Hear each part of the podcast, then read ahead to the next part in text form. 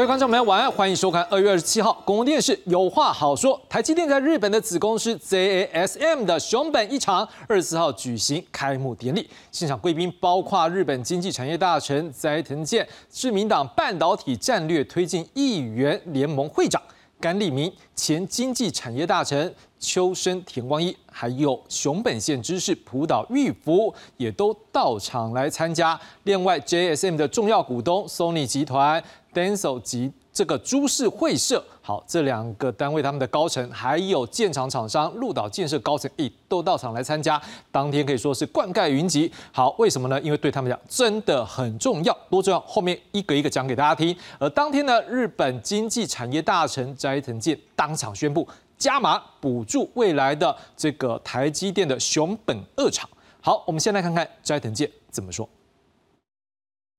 経済産業省が2022年6月に支援を決定いたしましたジャスム第一工場は関係各社のご尽力により順調に整備が進み本日開所式を迎え年末には最初の出荷開始が予定されています。また本日の開所式にてジャスム第2工場における先端ロジック半導体の整備計画及び10年間の継続生産について経済産業省として 5G 促進法に基づき新たに支援を行うことを決定した旨発表をいたしました。本計画は AI や自動運転に使われる第一工場よりも先端的な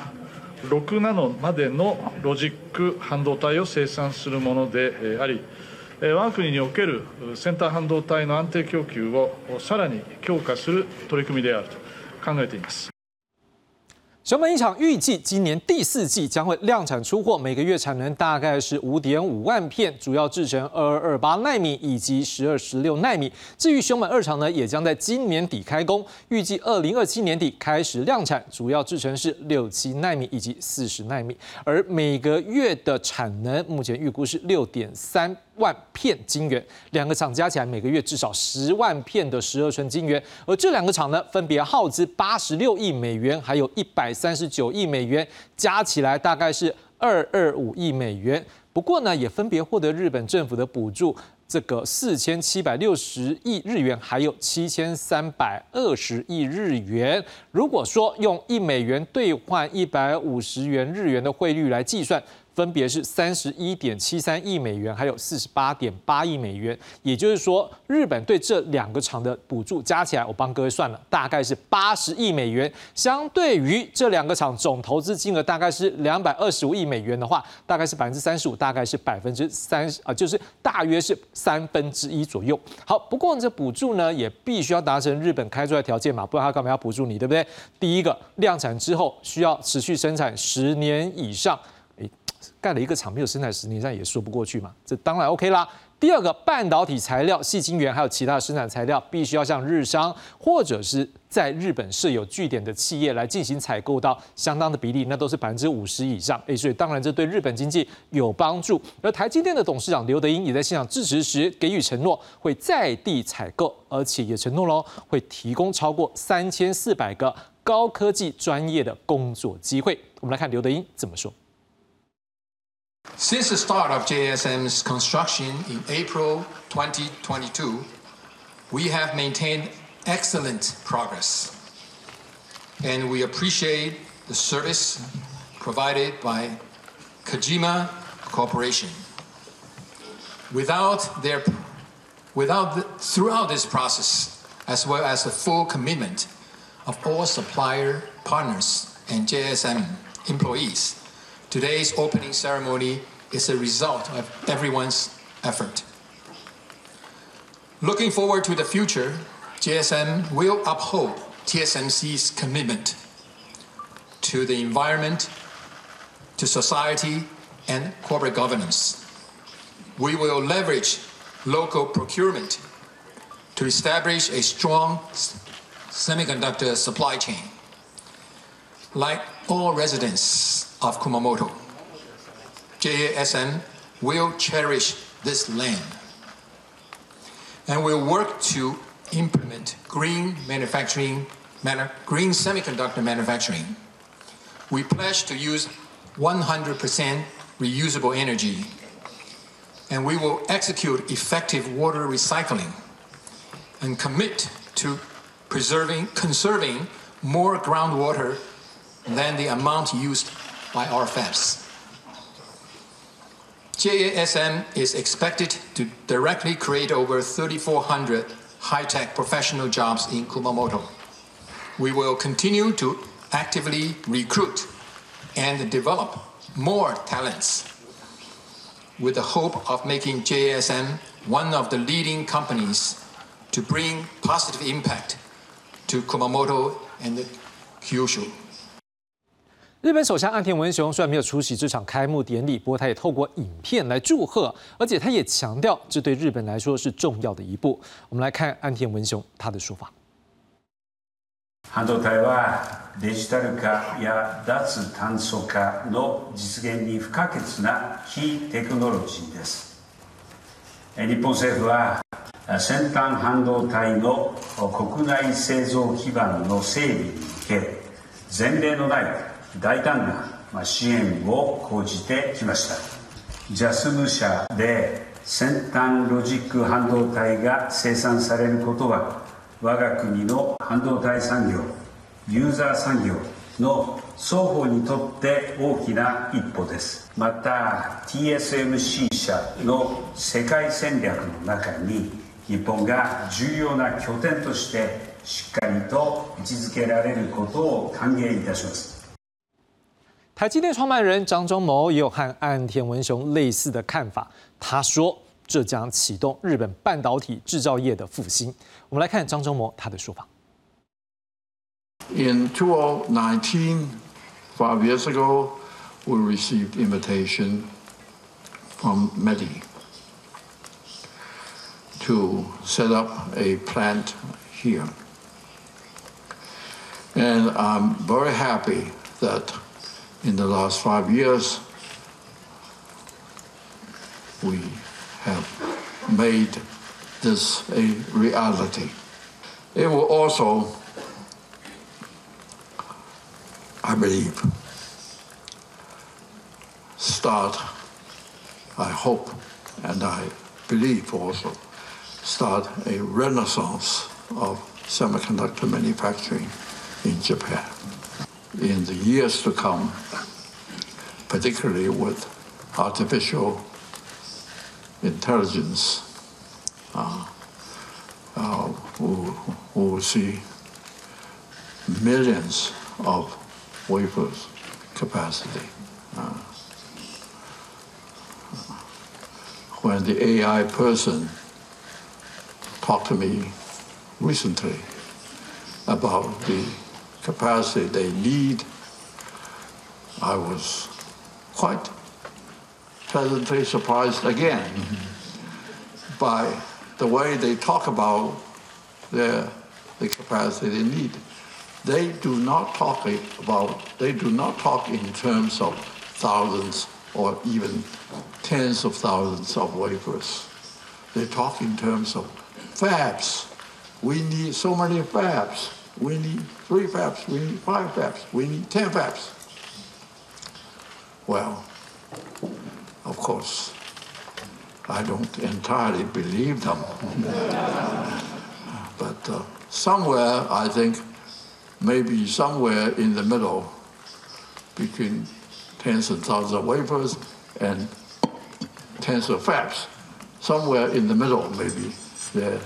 is the right answer.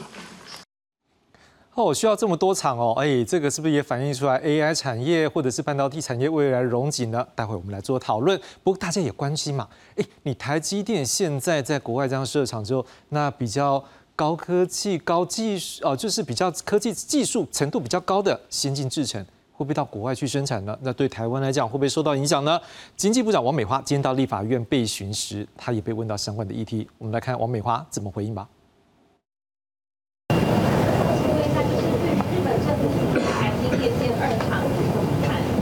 好，谢谢。呃，我想，呃，我们政府的立场哈，就是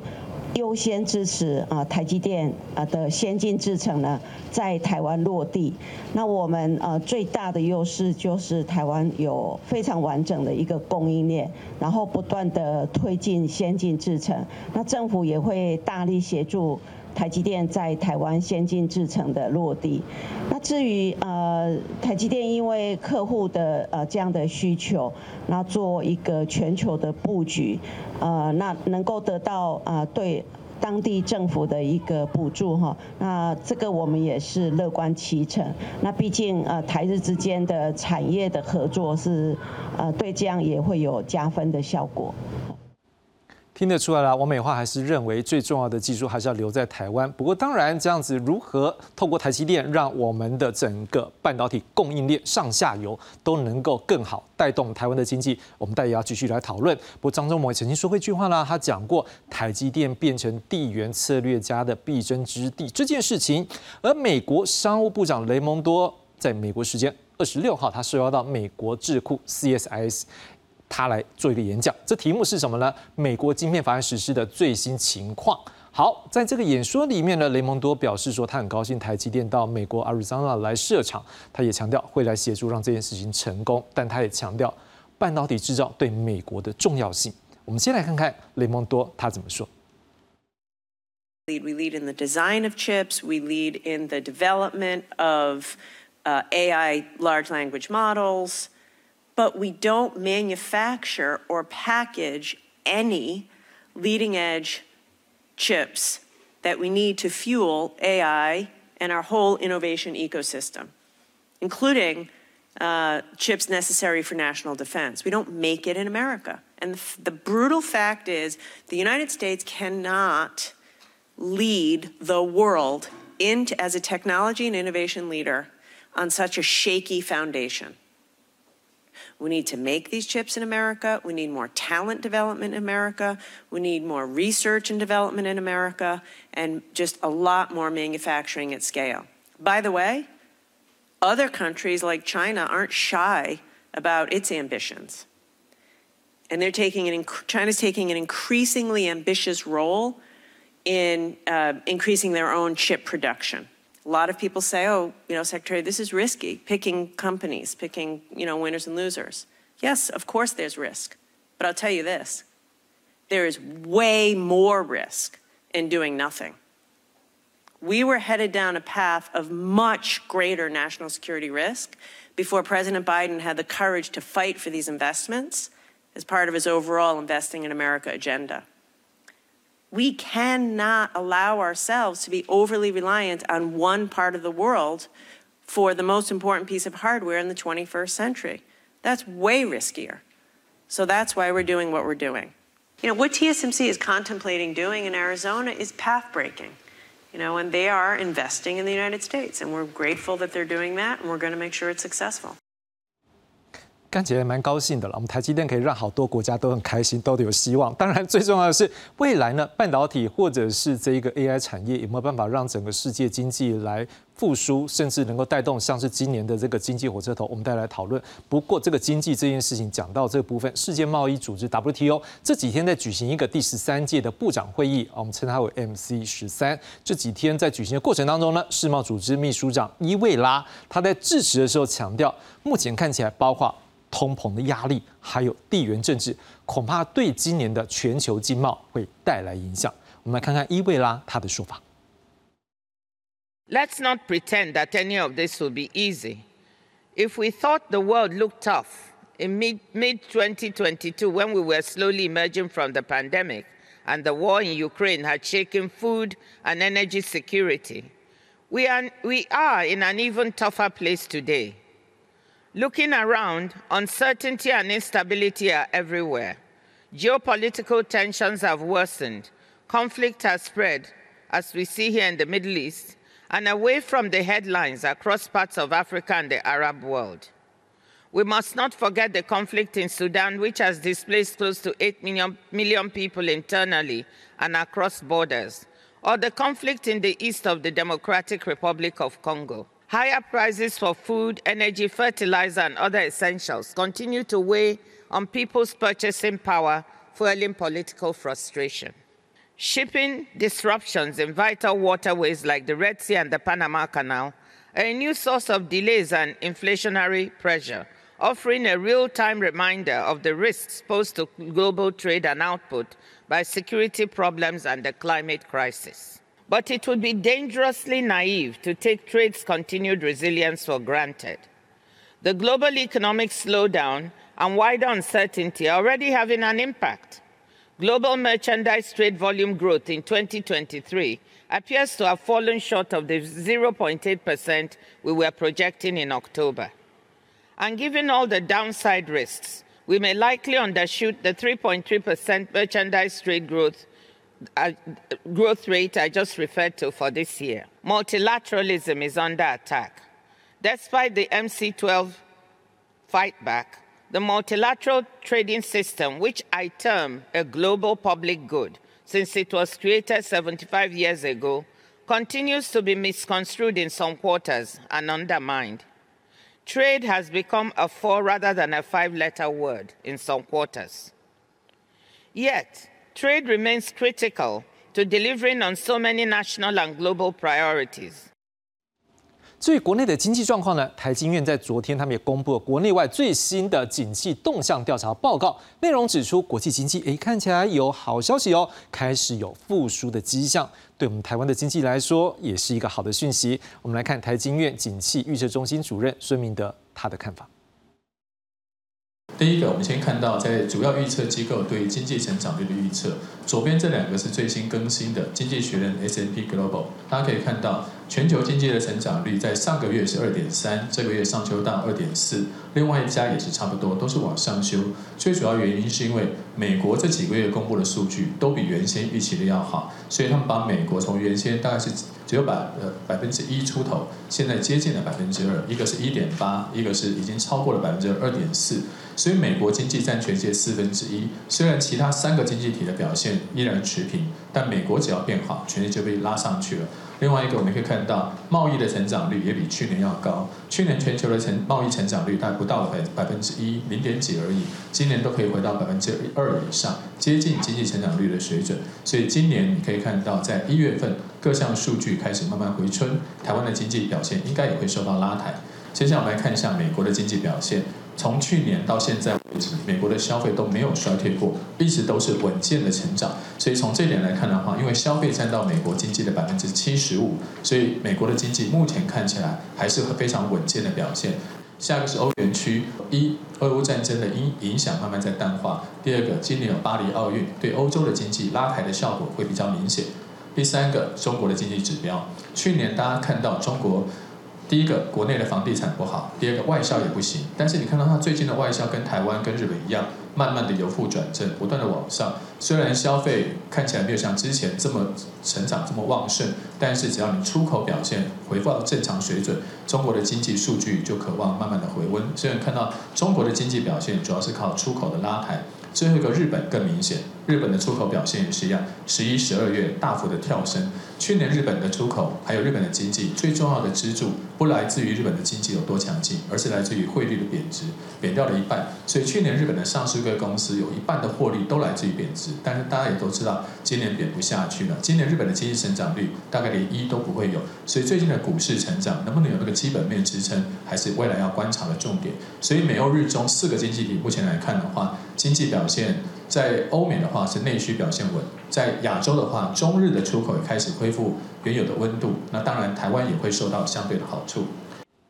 除了台经院呢，这中央大学台湾经济发展研究中心今天也发布了二月份的消费者信心指数调查报告。今天中线执行长吴大任老师也待在现场，所以我们待会马上就请吴老师来为我们介绍分析最新的调查结果。赶紧来介绍今晚来宾，第一位要介绍是中央大学台湾经济发展研究中心执行长，也是我们这个中央大学经济学系的教授吴大任吴老师。志兄好，大家好。第二位介绍是知策会 MIC 产业情报研究所所长洪春辉洪所长。主持人好，各位观众大家好，谢谢洪所长。接下来介绍的是淡江大学产业经济系教授蔡明芳蔡老师。志雄好，各位观众朋友大家好。一开始就请吴老师告诉我们一下这个消费者信心指数看到了什么样迹象，可以跟我们观众朋友来做分享。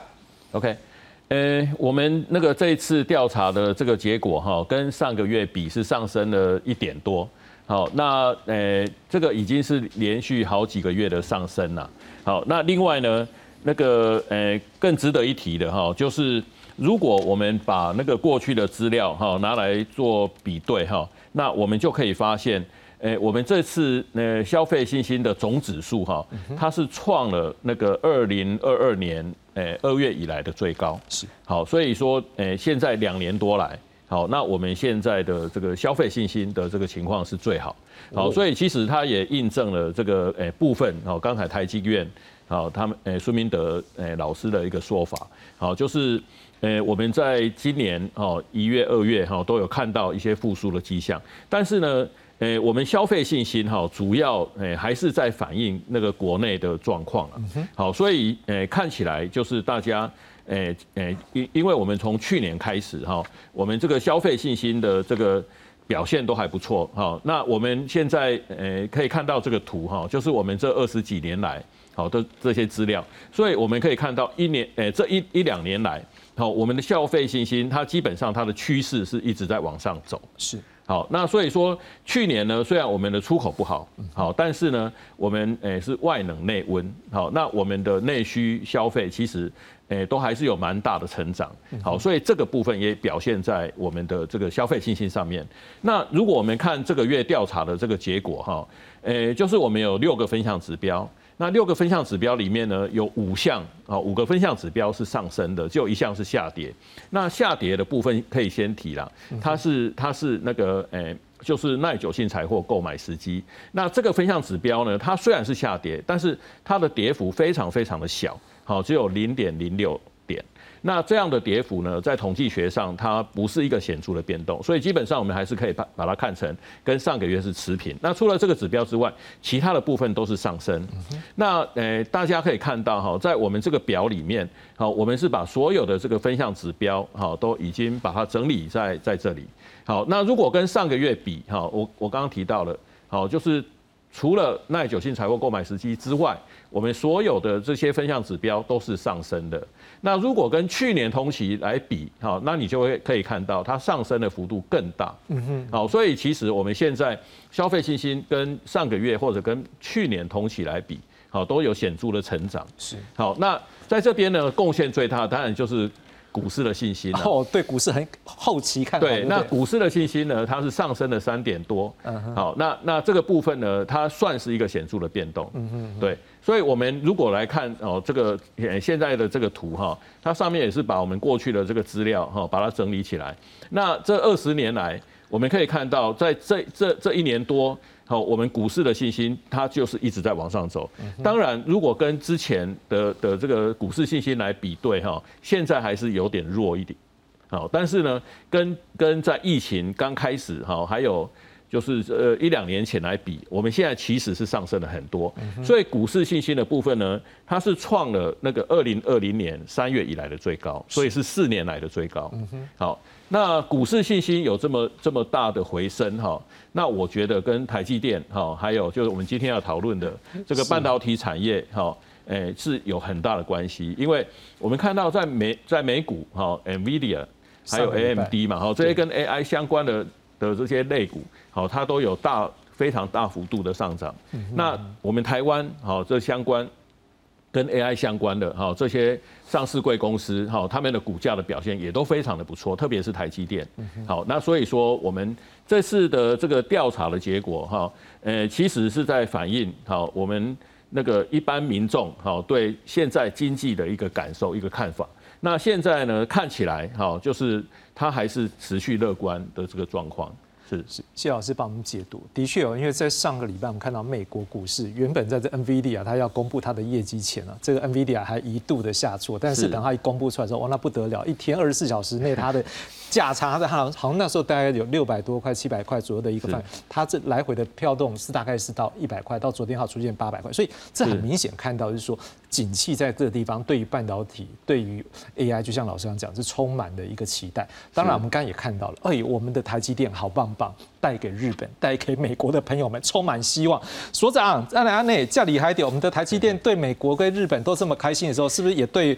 这个对台湾也是不错的啊？要让两个好朋友们他们感觉到说有希望，是不是谈一下为什么台积电这么的重要吗？对于日本，对于美国，没有台积电去这边设厂，感觉上少了什么，是吗？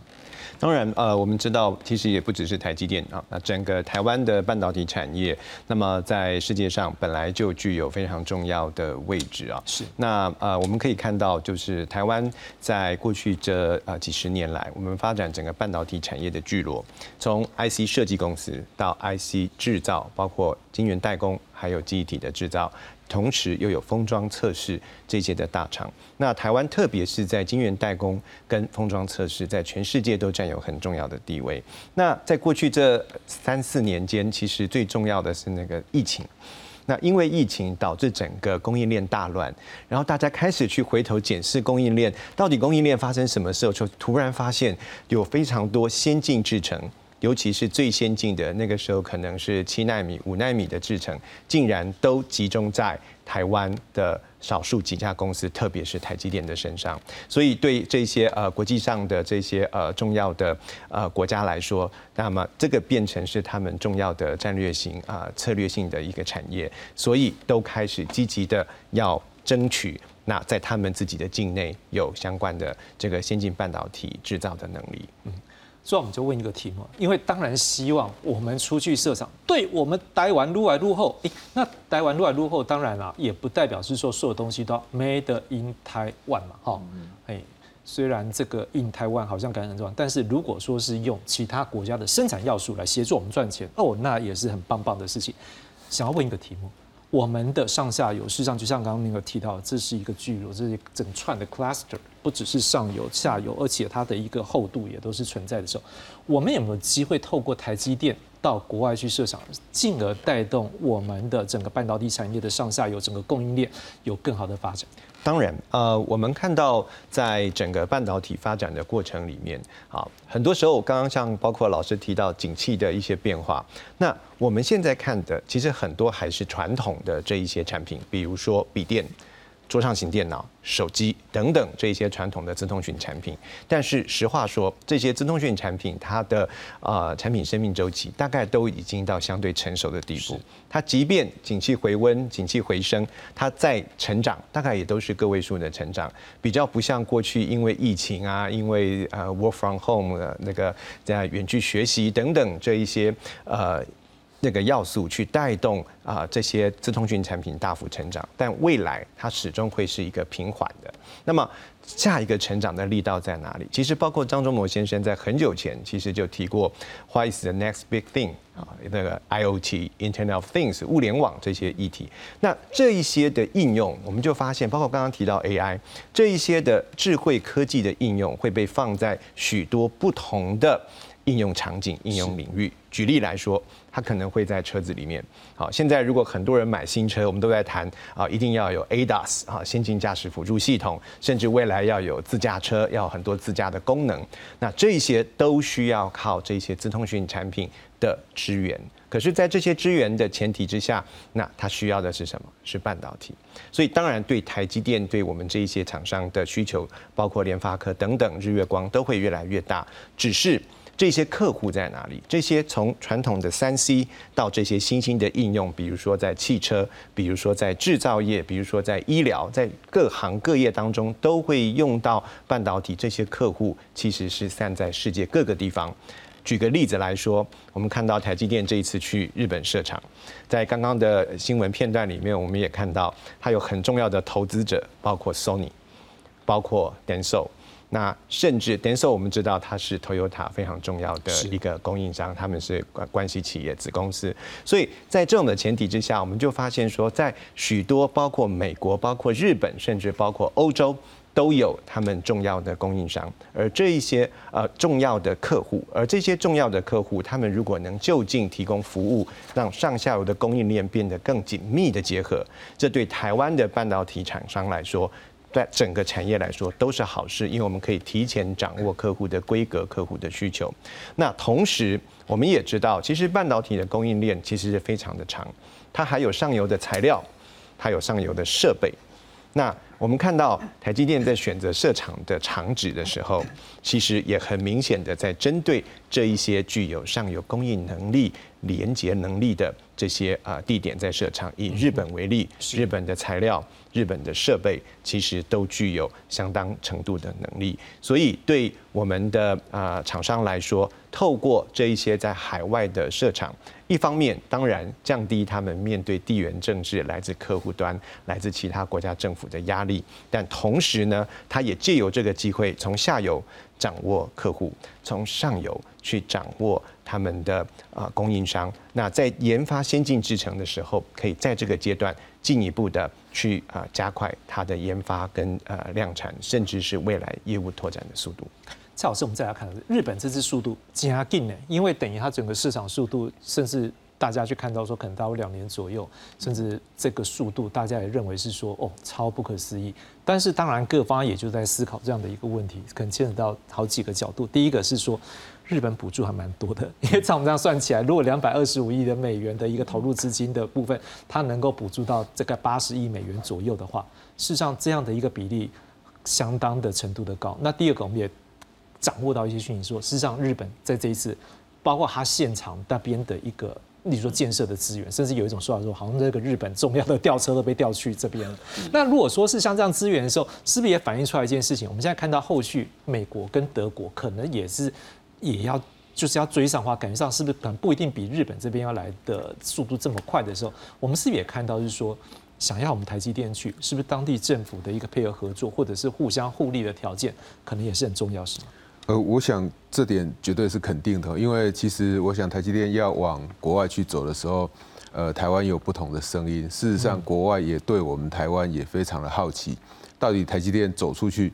台湾人到底是支持还是不支持？对啊。那我觉得，如果今天台积电是比较愿意自愿性的走出去，那当然大家一定是支持的。但是如果是被逼迫的，比如说面对美国。刚刚主持人讲到一个非常重要的重点，就是补助，补助的多寡其实就会影响这个厂商他设厂的一个意愿。第二个就是当地员工的雇佣，因为我要让一个工厂最基本的，你要员工的雇佣，呃，要可以比较迅速的回应厂商的需求。如果在员工的雇佣上面也遇到比较大的一个困难，这没有什么对错，每一个国家他们的劳动环境本来就有所不同。那如果当地的政府他没有办法去协助我们的企业去解决这个员工雇佣的一个问题，坦白讲，你叫我们台湾的企业到你的国家去设厂也没什么意义，他也没有办法去生产。所以，呃，既然呃刚刚雷蒙多提到，就是说，呃，半导体。最先进的制程封装其实也都是在台湾嘛。他虽然讲美国没有，但是有的就在台湾。那美国没有，他想要有的话，他既他当然就要帮助这些厂商尽速的去落地。所以在这个这一次，我们其实可以看到，就是说，呃，在日本其实可以设那么乖，刚刚讲的补助够多，那这个整个劳动的环境也够好，加上台湾人其实本身对于日本，我想呃大家过去长期以来的交往，这个信任其实非常重要的。你要如何让我们信任你？那包含像美国政府是不是可以让台湾人民信任？这个其实也都很重要。德国其实也是。那如果补助够多，我觉得可以帮助这些厂商出去。但是我觉得从这一次台积电去呃这个日本设厂要正式开始营运，我觉得看到另外一个我们必须要去注意的，就是说过去有一段时间大家对整个台湾地缘政治的风险好像非常的担心，所以就喊出了所谓的台湾加 N。那从岸田的发言里面，我看起来比较像是日本想要台湾，不是台湾必须要去加恩是这个是完全不一样的，因为是世界需要我们去，不是我们就是要去。呃，大家对于我们这里非常的担心，所以希望过去是世界都看到台湾在半导体上面好像真的发展的不错。对啊，呃，像刚刚所长所提到，整个供应链发展的是相对的这个完整。那所以在这样一个情况之下，你有我也想要有，特别是在未来呃 AI 这个应用如果越来越广的时候，那对于半导体晶片的需求会越来越大。所以我觉得这个呃，对世界对台湾来讲，基本上是肯定的，不是怀疑的。所以用这种呃，过去在所谓的“移台论”这一件事情来讲，我觉得这个从这一次台积电走出去，也可以得到一个证明，是世界需要我们台湾，不是我们台湾呃，这个越来风险越来越高。所以呃，蔡总统在这个今年的元旦演说，其实就提到了。呃，在这八年最重要的就是台湾的是世界里面很重要的一个关键字。那罗森伯格 AIT 的这个主席其实也提到，台湾在这个世界上的重要性其实是越来越高。所以从这一次的这个呃台积电设厂，我觉得这是非常肯定。还有另外一个就是说，刚刚主持人也提到资源的这个使用，其实台积电走出去有另外一个值得肯定的是，我们的厂商可以走出去用国外的资源。是我们过去会担心厂商走出去，都是因为担心厂商出去以后，他就没有办法创造我们的出口，他就没有办法创造我们的就业。可是问题是，坦白讲，现在这些高阶制成的晶片，它某种程度也算是高耗能的产业，它会耗水，它会耗电。那我们台湾其实也没有这么多的资源可以给这些厂商使用。对台湾来讲，呃，护国神山在这里已经长得这么大了，然后呃，大家担心它的研发会不会走出去？其实它在呃台湾也设立的研发中心，在竹科也设立了相当大的这个研发中心，所以它其实关键的这些制程都还在台湾落地。那台湾目前整个劳动环境都还算是蛮适合台积电来生产。如果台积电它想要再壮大，它势必要让它走出去，也只有让它走出去，我们台湾才有更多的资源可以释放出来，不是只有护国神山而已，是应该要护国群山。所以我觉得基本上就这一次整个台积电走出去，不管是从资源的利用上面，从台湾的能见度上面，我觉得都是呃高度被世界所肯定的。老师，我问一个比较 tough 的问题。我们可以看到，刚刚雷蒙多在说那些话的时候，你可以感受到一件，他是讲说，咦我们现在美国各方面，像设计什么各方面，我们都是 top，可是我们没有制造这一块。好，那所以后面也讲到说，台积电去，他们觉得很高兴，也会让他成功。但是不可否认，那个话里面就等于是说，台积电去的时候是包含在美国的这个 component 里面了哈。好，当然我们不是说哎要分成美国、台湾，只是说当然对于其他国家来讲，它现在台积电的过去，它的立场。相对讲，如果是比较偏向说，诶，这个台积电来，它的母国，因为多国籍企业，它一定会有它的母国的一个企业母国本，它当然它可能会比较放淡说它企业母，可是当这个台积电去的时候，它比较视为是美国的一个部分的时候，好，这个是一个角度。另外，日本我们也看到，它现在讲的是日本的半导体的一个复兴，然后当然这边也比较特别，它是一个两边的一个合资，但不可否认啊，台积电它这个母国也是一样，它是占的比例相对大的。你怎么来解读说之后其他国家我们的这个台积电的一个设厂，可能其他国家视为是他自己国家的一个生产的一部分，可是我们是持有它最主要股份的部分，包括我们的政府，这个也是相当的基金，是里面的重要的股东，也是当初创始的一个部分。你怎么来解读说各个国家是台积电是他们重要的一部分，可是我们自己的一部分，我可不可以讲一下这部分？讲难听点，就是可能有人之前在讲是说是不是去台化？或者是说，那台湾的主体性怎么样，在这部分去呈现在美国或日本，甚至以后的德国？呃，我觉得回答这个问题，一个大家平常比较常会提到，就是说，当你的女儿嫁出去的时候，你希望别人的女儿把她呃当自己的女儿来疼。也就是说，台积电出去的时候，如果外国的政府这么珍惜台积电的话，我觉得对台湾来讲是肯定的。嗯哼，因为他会好好的去珍惜我们的企业。是，那他珍惜我们的企业，其实这些获利还是要回到台湾来。那因为这些获利还是要回到台湾来，所以美国国会他现在就必须要积极的去修所谓的台美避免这种双重课税的法案。所以我会觉得说，从这一个角度来看的话，世界上它是真的很重视台积电，那很重视这样的一间厂商，所以他很希望建立自己的供应链。他希望建立自己的供应链，那刚好这供应链里面有一部分刚好是属于外国，是属于我们台湾的，所以他当然会希望这一个可以过去。但是今天台积电不是叫美积电，它还是叫台积电，我想这是重点。那台积电未来要在美国要继续 spin off，要继续呃变成新的更多的这些子公司，我想这是另外一个话题。但是无论如何，最终的获利还到回还是回到我们台湾，最核心的技术目前。来看还是留在台湾，呃，其他国家其实没有这样的一个条件。很多人会说台湾是缺水、缺电、五缺，请问现在全世界有哪一个地方不缺？很多人说台湾地缘政治风险很大，请问现在日本的地缘政治风险不大吗？美国的呃韩国的地缘政治风险不大吗？美国一样面临很多其他国家的地缘政治风险，所以呃再加上气候变迁，台湾会缺水。那美国面对的这个野火更为严重，那日本也是。我们我想，我们从来没有看到有任何一个国家说他没有面对这一些所谓资源供应不稳定的问题。所以对企业来讲，对任何一个国家来讲，他可以在更多的国家去设厂，去用更多国家的资源，只要他有能力，他有能力走出去的话，其实我想都是好的。我们台湾也有很多缺水缺电的企业啊，但是他没有办法走出去，所以他只能继续在台湾说缺水缺电。那所以就台积电这样的一个走出去的方式来看，外国重视，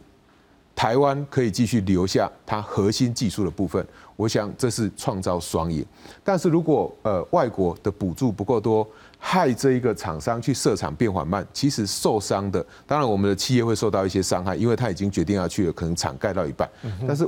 原来这一个国家，比如说美国，他希望台积电去，他又不好好去帮助台积电赶快设厂，因为他还有另外一家厂商。那在这样一个情况之下，其实最终受伤害的有可能会变成是美国。吴老师，接下来我们要讨论一个点，就是说台积电哦，现在出去了，像日本这边。刚才说到有提到，像 Denso，它就是这一个 Toyota 很重要的一个零组件的供应商。所以像这一次，大家的认知上是说，它是直接跟当地的厂商，尤其是车厂来做一个合作。好，那当然还好啦。但台湾多其他信用机保护卡不哈给，所以没有只能竞争的关系。可是我们要从两个角度来看，第一个，当之后我们分散我们的生产的时候，相对讲会对于当地的产业一定有帮助啊。那会不会有可能这相对在当地的产业会回头跟我们有所竞争？这第一个题目。第二个。如果另外角度是说，我直接在当地就跟他的产业做合作，所以他就会跟我买了，所以我们就可以发现一件事情：台积电的对手，我们也不用讲名字，我们稍微骄傲一点，因为可能在台积电对手也不多了。好，那反正其他对手讲，会不会也因为我们直接在地的生产？因为过去来讲，我们讲到半导体可能它比较轻，所以不一定要有这个地区区位的这样的一个选项，但现在已经就真的就在地了。会不会我们就直接跟厂商的一个链接很重之后，其他厂商反而也不容易进去？好，一个是利，一个是弊，你怎么解读这两个方面？呃，我个人哈是认为，呃，台积电哈在日本的投资是一个呃非常聪明的投资啦。好，那美国这个就那是另另另外另外一面嘛。好，就像蔡老师刚才好也有很多评论了。那在日本的部分呢，呃，我们可以看到，他他他做的是成熟是制程。好，那所以说先进制程基本上还是留在台湾。好，那那成熟制程呢，他自己也很有经验。好，所以呢，将来好在运转的时候比较不会出问题。好，那另外呢，就是日本好它的这个车用好的这个诶半导体的这这些诶诶这些晶片好，那那在车用的这个部分呢，诶因为台积电在日本生产，可以直接跟他们的这些下游厂商好有非非常好的互动。好，那所以说呢，他在这边，他其实就呃，对他诶未来的这个生产，哈，他的客户，好，他都已经诶事先都建立好关系，所以将来哈在销售上就比较不会有太大的问题，因为我们都知道，现在呢，诶诶供给比较缺的，其实先进制成。那成熟制程呢？那个中国的产能也是非常的大，那将来一定会面临非常严重的竞争。那台积电好在日本设厂，那它就近就可以提供好他们下游的诶供给他们的这些需求。那那这个部分呢，对它在销售上一定是会有一些优势。然后日本呢，它的那个诶上游原物料的部分，它本来就很强，所以呢。诶，台积电好跟日本的这些上游厂商好就地的这些合作，那对它未来的各种技术的开发也会有一些效果。所以我个人是认为，它在日本好这样。这样子的投资是非常聪明的投资了。那我相信它成功的几率也是很大。那刚刚才在美国的部分哈，我我是觉得，诶，现在看起来是有蛮大的疑虑的，因为美国它直接就有一个 Intel 的竞争对手。是。那美国政府它最后在决定它补助的时候，到底要补助自己人还是补助外国人？现在选举到了，好，那对外国外国的厂商有太多的补助，这不利。那个那个，现在美国政府的选举嘛，哦，拜登的选举可能就会受到影响，所以这些好其实都会影响到未来好台积电在美国好的这些营运。好，那那我是诶对他在美国的这个部分哈，我的看法也是比较稍微悲观一点了。好，所以其实哈对台积电来讲，它当然走出去是好事，但是呢，你还是要慎选哈，你将来会诶成功机会比较大的一些地区，对。当然了，这个一样的问题，我要请教所长，因为尤其是一个角度了，对于我们的这个国内产业，我们也希望是说，我们有一个好的这个材料，我当然是优先给我们的下游。为什么？因为我希望让我们的下游在全世界有比较好的原料，它能够跟其他竞争者有得到一个优势。那如果说现在相对来讲，我们如果在其他地方都有生产，虽然说老师刚刚提到说它可能是成成熟制成，它不是最先进，但是多少会不会回过头来伤到我们我们的下游其他的一个业？我不知道说苏王怎么样看，说有什么样的办法能够让半导体最好的产品能够来加持我们下游其他的产业呢？谢谢，这个是一个很好的问题啊。我们看到，其实整个如果我们从资通讯产品来看，它本身就是一个高度分工、专业分工的全球性的供应链。即便在台湾，我们看到电子五哥，那他们所生产的产品，其实客户是谁？还是美系厂商，还是？日系的很多品牌厂商，当然也有本土的品牌厂商，所以在这个全球化分工的过程里面，其实过去这些终端的制造业，他们早就已经在全球各地开始做布局。当然。过去比较大的部分放在中国大陆，但是呢，现在其实早就已经开始到全球其他地方，包括东南亚、南亚，甚至是呃中南美、好欧洲，都开始有各种不同的布局。所以，我们如果放大的规模来看，整个的资通讯产品的供应链本来就是一个全球化、专业分工的形态。那同样的，现在半导体只是从上游的角度再做一次的。这个进一步的全球化的这个区域上的分工，那所以对台积电或是其他像联电等等这些业者来讲，其实他们就像刚刚老师所提到，他们会慎选。如果专纯粹从经济利益的考量。那他其实也本来就会开始去思考，是不是在不同的区位上面可以有部分的布局。所以有些像比如说在日本，就偏向于消费性电子，比如说还有个股东是 Sony，或偏向于汽车电子，像是 Denso 或是 Toyota 这些客户的需求来设厂。那到美国呢，其实呃虽然刚刚提到面临了一些挫折，但是呢，其实我们看到美国的客户有许许多多，包括 Apple。包括啊，Dell、HP 这些传统的这个呃消费性电子资讯的大厂，其实还有很多新兴的这一些 AI 的这些应用的这些厂商。其实，如果台积电能够有效的运用这一次的机会，那么在各个地方透过这种布局来去优化这些它的供应链，其实对整个。台湾的供应链来说未必是坏事，因为我们整个在 ICT 的领域里面，我们仍然掌握着非常重要的地方。所以将来，即便我这样举例好了，我的呃某个美国的客户希望拿台积电在美国生产的晶片，可是这一个晶片组装在谁的手上？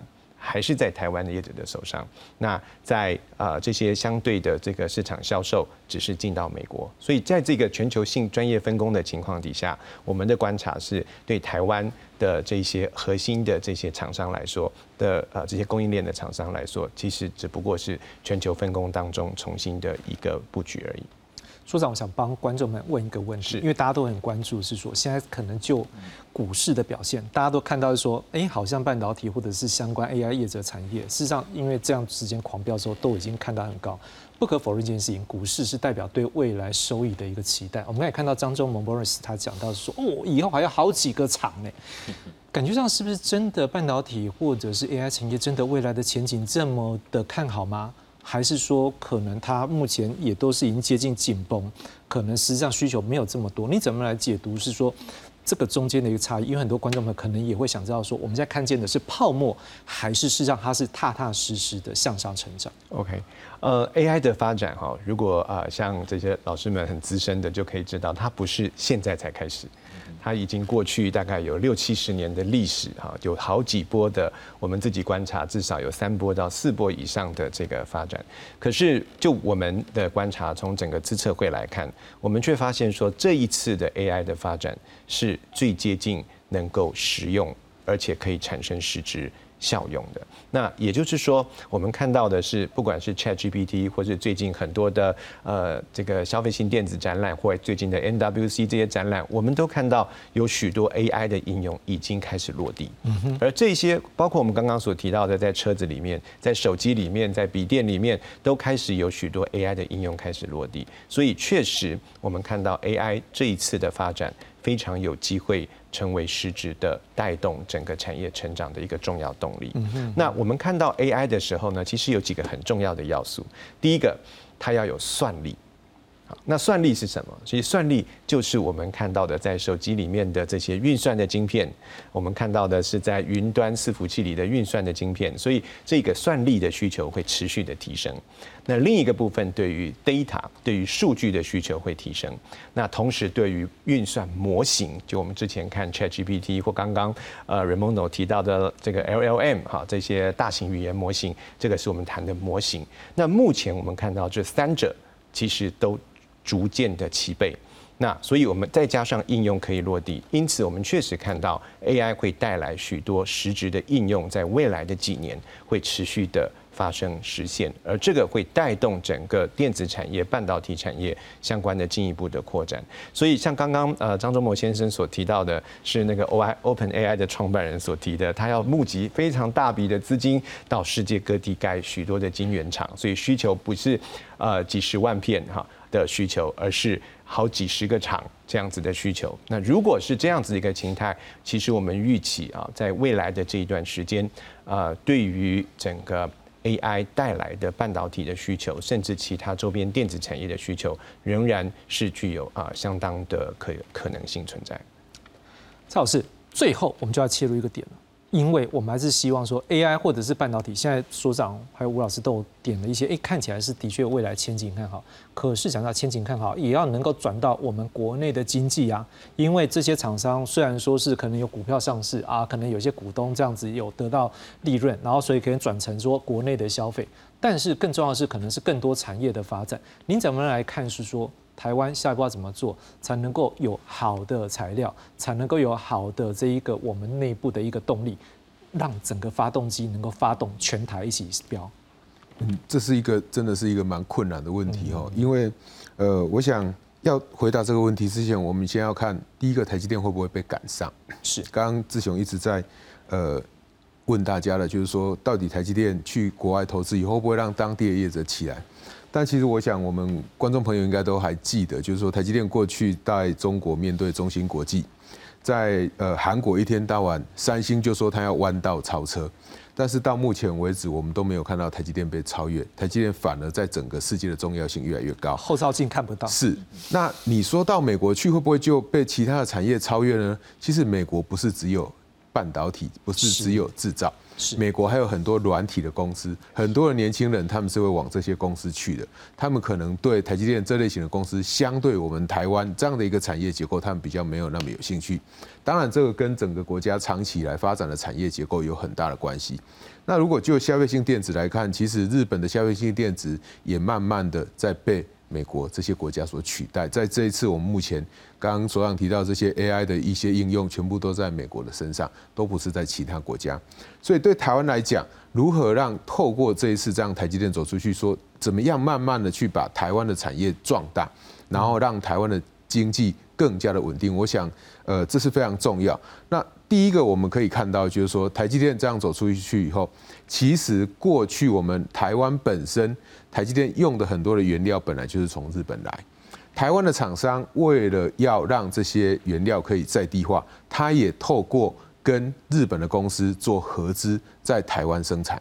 那一样的道理，是不是将来我们台湾的相关的整个半导体的供应链，在日本原来没有的，或者是呃日本做的还不够的，我们台湾的企业也可以过去跟日本合资，或者是在日本直接设厂。那更重要的是。